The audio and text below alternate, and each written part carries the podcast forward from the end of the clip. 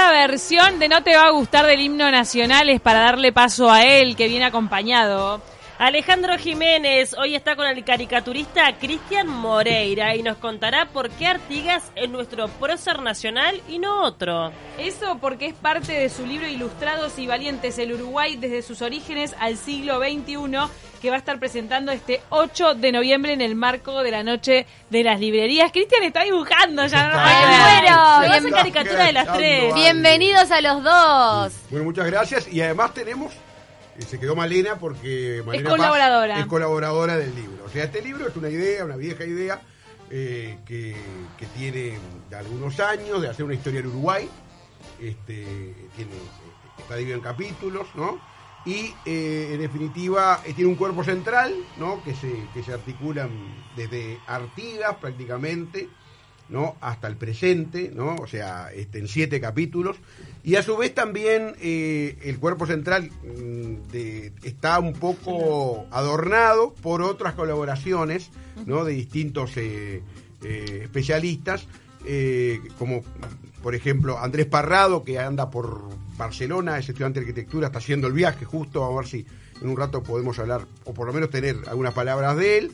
Este, Eduardo Palermo, que estuvo acá, ¿se acuerdan? Hablando sobre la historia del norte del Río Negro, también escribió algo, escribió algo, eh, por supuesto, Malena Paz, nuestra compañera y, y amiga, sobre el tema de, de moda. Este, y ahora y ya arrancó Cristian Moreira, ¿no? Que No, no sé. con la caricatura que van a ver una serie de caricaturas de personajes Y históricos. la rapidez que tiene Sí. para hacer la caricatura Sí, es impresionante. Ya hizo la de Cecia, iba con la mía. Te pero- capta las Ah, wow. facciones en un En segundo. dos segundos ya nos hizo la caricatura, es de no creer. Y el que vaya el viernes a las 20 y 30 a Linardi Rizzo, allí en Juan Carlos Gómez, entre 25 de mayo y Rincón va a tener algunos, capaz que se lleva la caricatura también de, de Cristian, pero le vamos a preguntar a Malena, ¿no? Este, que esto es un medio montón, un somos peloteo, un montón ¿no? hoy. Esto es un peloteo, esto. En este, realidad, a- además de, de saber el aporte de Malena, quería preguntarte por qué se te ocurrió hacer un libro tan abarcativo, porque abordaste toda la historia de Uruguay. Sí, eh, el tema fundamental yo creo que es, además de, de- de que-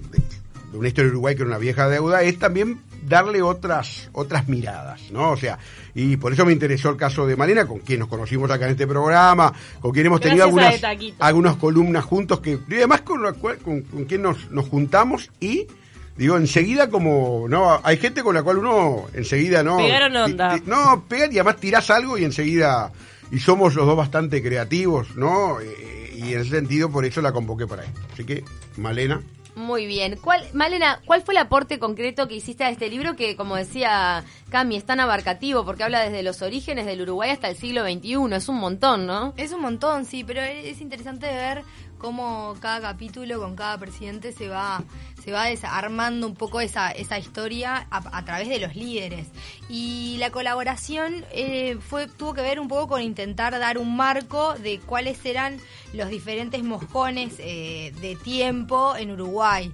Eh, los inicios y después, o sea, el siglo XX y ver cómo iba, se iba modificando esa, esa forma de pensar y esa forma de vestir de- del uruguayo, con también, tengo que decirlo, una carga muy fuerte del montevideano, ¿no? Porque mm, estas historias también tienen que ver con nuestra historia, que está muy centralizada en la capital y hay como un- una prevalencia de la historia montevideana. Si bien después vemos la- que, la histo- que, que lo que ha sido la vestimenta también en el interior, que ya hemos hablado también de todo lo, la, la indumentaria gauchesca y todo eso, como tuvo parte en nuestra identidad. Sí, tiene como, tiene como un desarrollo en paralelo, ¿no? Por un lado tenés el desarrollo de la vestimenta en la ciudad, que tiene vínculos con toda esa, eh, toda esa, todo ese Montevideo europeizado, y por otro lado tenés esas, esos símbolos de, de la, de la vestimenta gauchesca que de alguna manera se van, se siguen desarrollando en campaña y se siguen modificando en términos más funcionales. Pero sí, la idea era dar información eh, que pudiera llevar al lector a tener una mejor apreciación de ese, de ese pasar del tiempo, de ese cambio en las mentalidades y en las costumbres, y que pudiera dar un marco nuevo y diferente a esa información que eh, incluye Ale, que es más específica sobre los presidentes. Así también juegan las caricaturas, ¿no? Un poco esa visión de los diferentes personajes este, para poder dar elementos más elementos al lector para poder entender cómo es ese devenir de tiempo a través de esos líderes, a través, que además no son solamente los líderes, es a qué hacían referencia en de- los determinados momentos, ¿no? ¿Por qué la gente los elige, mm, bajo qué coyunturas? Y como siempre les digo, la moda es un lenguaje más y también habla de esas personas y, y de cómo era ese Uruguay. Y estaba bueno empezar a incluirlo, porque a veces eh, esos detalles se nos escapan. Eh, estudiamos la historia como esos grandes mojones de sucesos políticos y sociales y se nos pierde esa cosa chiquita que nos hace entender de repente a, a la persona que está experimentando ese tiempo en Y particular. está bueno hacerse la imagen, ¿o no? Cuando uno está aprendiendo historia, cuando está tratando de incorporar ese conocimiento, hacerse la imagen visual. En eso colabora un montón el cine, cuando aborda temas históricos. Pero en Uruguay Y la literatura también. Y, a- y hablando de imagen, ¿cómo se incorpora la caricatura en todo lo que es este cuento del Uruguay? Y ahí le voy a Cristian. a, Cristian Moreira. No, que Cristian tiene- una rapidez, ya nos hizo la caricatura de todos los que estamos en el estudio. ¿Cómo nos captó El así los gestos? La, Wow. Impresionante. El Impresionante. estudio huele a Sharpie, me encanta. Bueno, eh, en realidad este- esta experiencia con, con Alejandro es como muy nueva para mí porque eh, si bien no tenía como mucho conocimiento tampoco de la parte de vestimenta o las estéticas que se manejaban en, en las diferentes épocas donde está cada uno de los personajes del libro, fue también como un proceso de investigación, de, buscar aparte lo que me enviaba Alejandro, de, salir a ver fotos por, por, museos y también investigar un poco más en profundidad.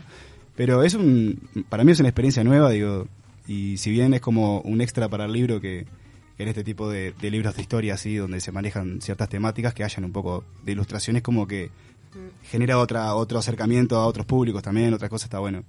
Como experiencia personal me parece que está muy bueno. Incluso, o sea, un poco la idea, nos, conocimos hace unos años en el colegio donde yo trabajo, que fue hacer un taller, y cuando surgió este proyecto, digo, el tema fundamental es que fotos o retratos de los próceres, porque acá está, yo que sé, Sereñi, Wilson, Sanguinetti, Tabaré Vázquez, Santos, yo que sé, Rivera, Oribe, digo, es muy difícil, o sea, conseguir fotos originales que la gente no conozca, ¿no? O retratos. Entonces, realmente, la idea era generar una este, algo distinto y el título del libro nos quedó bastante afín, se llama Ilu- Ilustrados y Valientes, va, ¿no? increíble. Pero sin que- eso fue medio sin querer, iba a ser otro el título. El buscamos- título era más serio que... era muy serio, no, no vamos a decir cuál es, Pero digo, ahora- pero ahora Ilustrados y Valientes como bueno. que no- nos pareció más de marketing y tiene mucho que ver con las ilustraciones, ¿no? Algo que Este, ver con esa frase famosa de Artigas, pero que a su vez se combina con, con Sí. todas las ilustraciones Sí. con las que ¿Y cuándo arrancaste vos con la caricatura? Bueno, yo dibujo de manera autodidacta desde los 3 años, 4 años, como cualquier niño que arrancó dibujando. Pero a los 14 años tuve la oportunidad de participar de un taller eh, que hay en 33, taller de Beba, que es una señora que está afín con el arte, que era eh, directora de museos, de Museos de Bellas Artes en aquel entonces. Y a los 14 años tuve la oportunidad de hacer mi primer muestra en 33 en el museo, eh, a nivel de Montevideo, con un dibujante de acá. Y ahí empecé de manera profesional a dibujar. Después, por medio de contactos y todas esas cosas, empecé a vincularme más con Montevideo, logré una muestra en el Inju acá, y ahora hace cinco años que dibujo para la diaria y para la revista Lento. Ese es el medio en el cual me estoy manejando acá. Mira. ¿Y, qué, y qué haces? ¿Cómo, ¿Cómo captás para hacer la caricatura? ¿Qué es lo que captás de una persona para luego plasmarla con tanta rapidez en, un, en una hoja? Eh, la, la práctica hace que vos, eh, la práctica y el trazo hace que vos eh, logres la rapidez y eso. Y, y entender la forma de la cara de cada persona. Todos manejamos... La forma de la cara, sobre Ahí va, la forma de la cara y eso, y, y creo que ayuda mucho el trazo y la destreza que vos tengas para dibujar también. Si bien todos los caricaturistas tienen estéticas distintas, este, a mí me gusta solamente manejar con un, con un marcador y dibujar así rápido, pero el medio en el cual dibujo yo ahora es, es, en, ese, eh, con la tableta en la compu, con, con Photoshop. Ahí.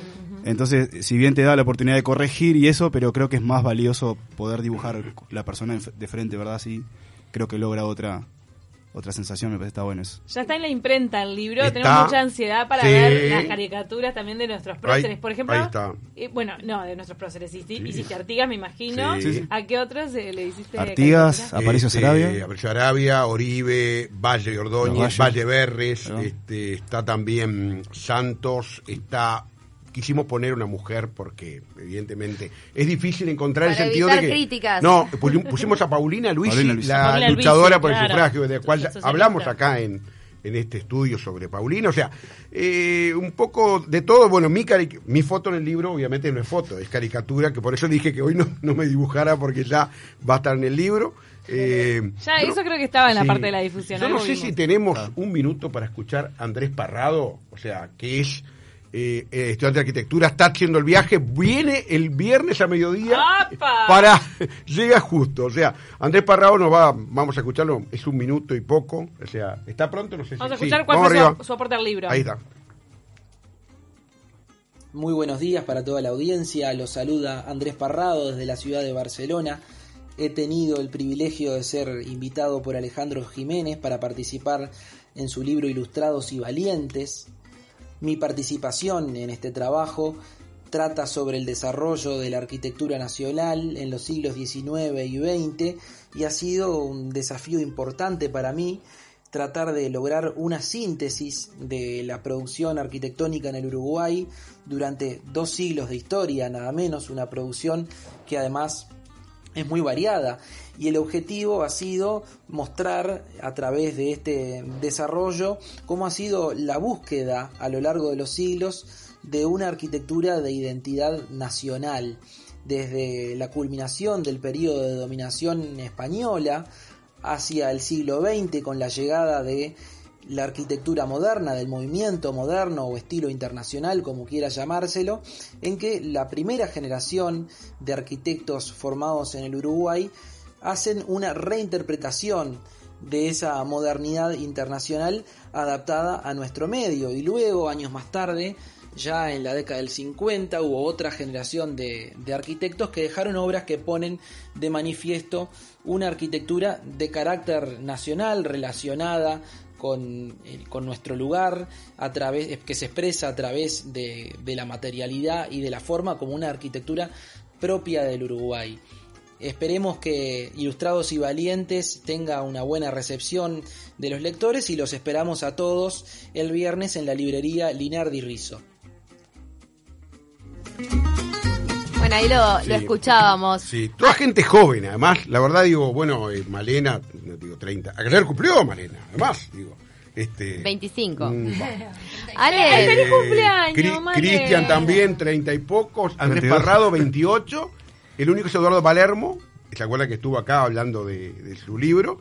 Este que tiene más o menos como yo. O sea, el- para viejo. La juventud. eh, eh, pero Hay que me- rodearse de gente no, joven. yo tengo eso de que en varias actividades mías me llevo muy bien con la gente joven. Y a- sos profe de trabajando. adolescente. Sí, pero a veces, mira que a veces, digo, no, no necesariamente. Eso.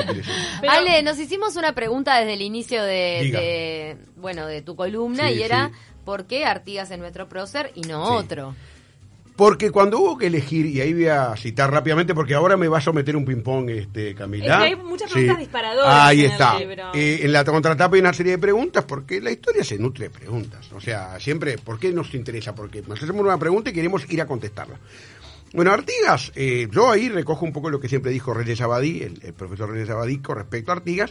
¿Por qué Artigas y no otro? Bueno, cuando hubo que definir nuestro prócer, que eso además es prácticamente entrado el siglo XX. Yo cuento en el libro una anécdota y es, había una feria en Europa, no, en Washington, eh, a principios del siglo XX, y le piden al gobierno uruguayo que mande un retrato de su prócer. Y la embajada uruguaya en Washington le pregunta al gobierno uruguayo de quién mandamos el retrato. Estamos hablando principio del siglo Mm. XX. muero, y ahí se pusieron a rescatar. No, no, no estaba todavía, ¿no? Entonces, para Reyes, Abadí, este, él dice que Artigas es anterior a los, a los líderes que, que después fundaron los partidos, Rivera, Uribe, ¿no? Y, y superior, que es decir, fue jefe de eso. O sea, Artigas es, era el ideal porque no está con, eh, puede decirse, sospechado de pertenecer a algunos partidos. Y creo que es muy importante un país que tuvo un fuerte bipartidismo durante gran parte de su Que eso fue lo que ¿no? provocó tantas guerras civiles. Exactamente, sí, sí, claro. O sea, sobre todo porque la constitución del 30, de la cual hablamos acá también, se acuerda que preveía que votaban muy poco porque había unas grandes limitaciones de la ciudadanía. Bueno, y ahí por eso es que se dan las guerras civiles durante gran parte del siglo XIX. En el 20 ya con el voto secreto, con la representación proporcional, ya eso se, se va terminando. Hoy me vino una duda y es la Valleja, ¿a qué, a qué partido respondía? Si lo mencionaste. La Valleja nunca eh, estuvo este, alineado, claramente algunos lo dan más cerca al Partido Nacional, eh, según no o- servía algún de otro, según Claro, o sea, porque realmente digo, este, porque tenía sospechas y además eran contemporáneos con los partidos. Rivera, Oribe, La Valleja vivieron con los partidos. En cambio, Artigas se fue de, de- En parte por eso de- se los descarta como exactamente, próceres, ¿no? exactamente, o sea, porque el prócer es el, dijera también Reyes Abadí, el tótem de la tribu, ¿no? De- eh, decía, decía Reyes. O sea, el tótem no puede ser de un bando o de otro, tiene que ser de todos. Entonces, Y por ahí. ¿Fue real la división entre caudillos y doctores? Otra pregunta que se hace libro. También, claro, o sea, el caudillo era el más práctico, el más pragmático, era el que eh, solucionaba, digo, quizás Rivera sea un poco el, el arquetipo, ¿no? El que tenía mm, más que nada soluciones prácticas a, lo- a las distintas situaciones que iba viviendo aquel país que recién nacía. Estamos hablando. Tenían mucho más poder y liderazgo los hombres más territoriales, los caudillos, que el Exactamente. abogado. Pero el doctor era ilustrado. Y la constitución, por ejemplo, la hicieron los doctores. Los doctores que habían estudiado en algunos casos en Chuquisaca, que es donde hoy es este, este Sucre, ¿no?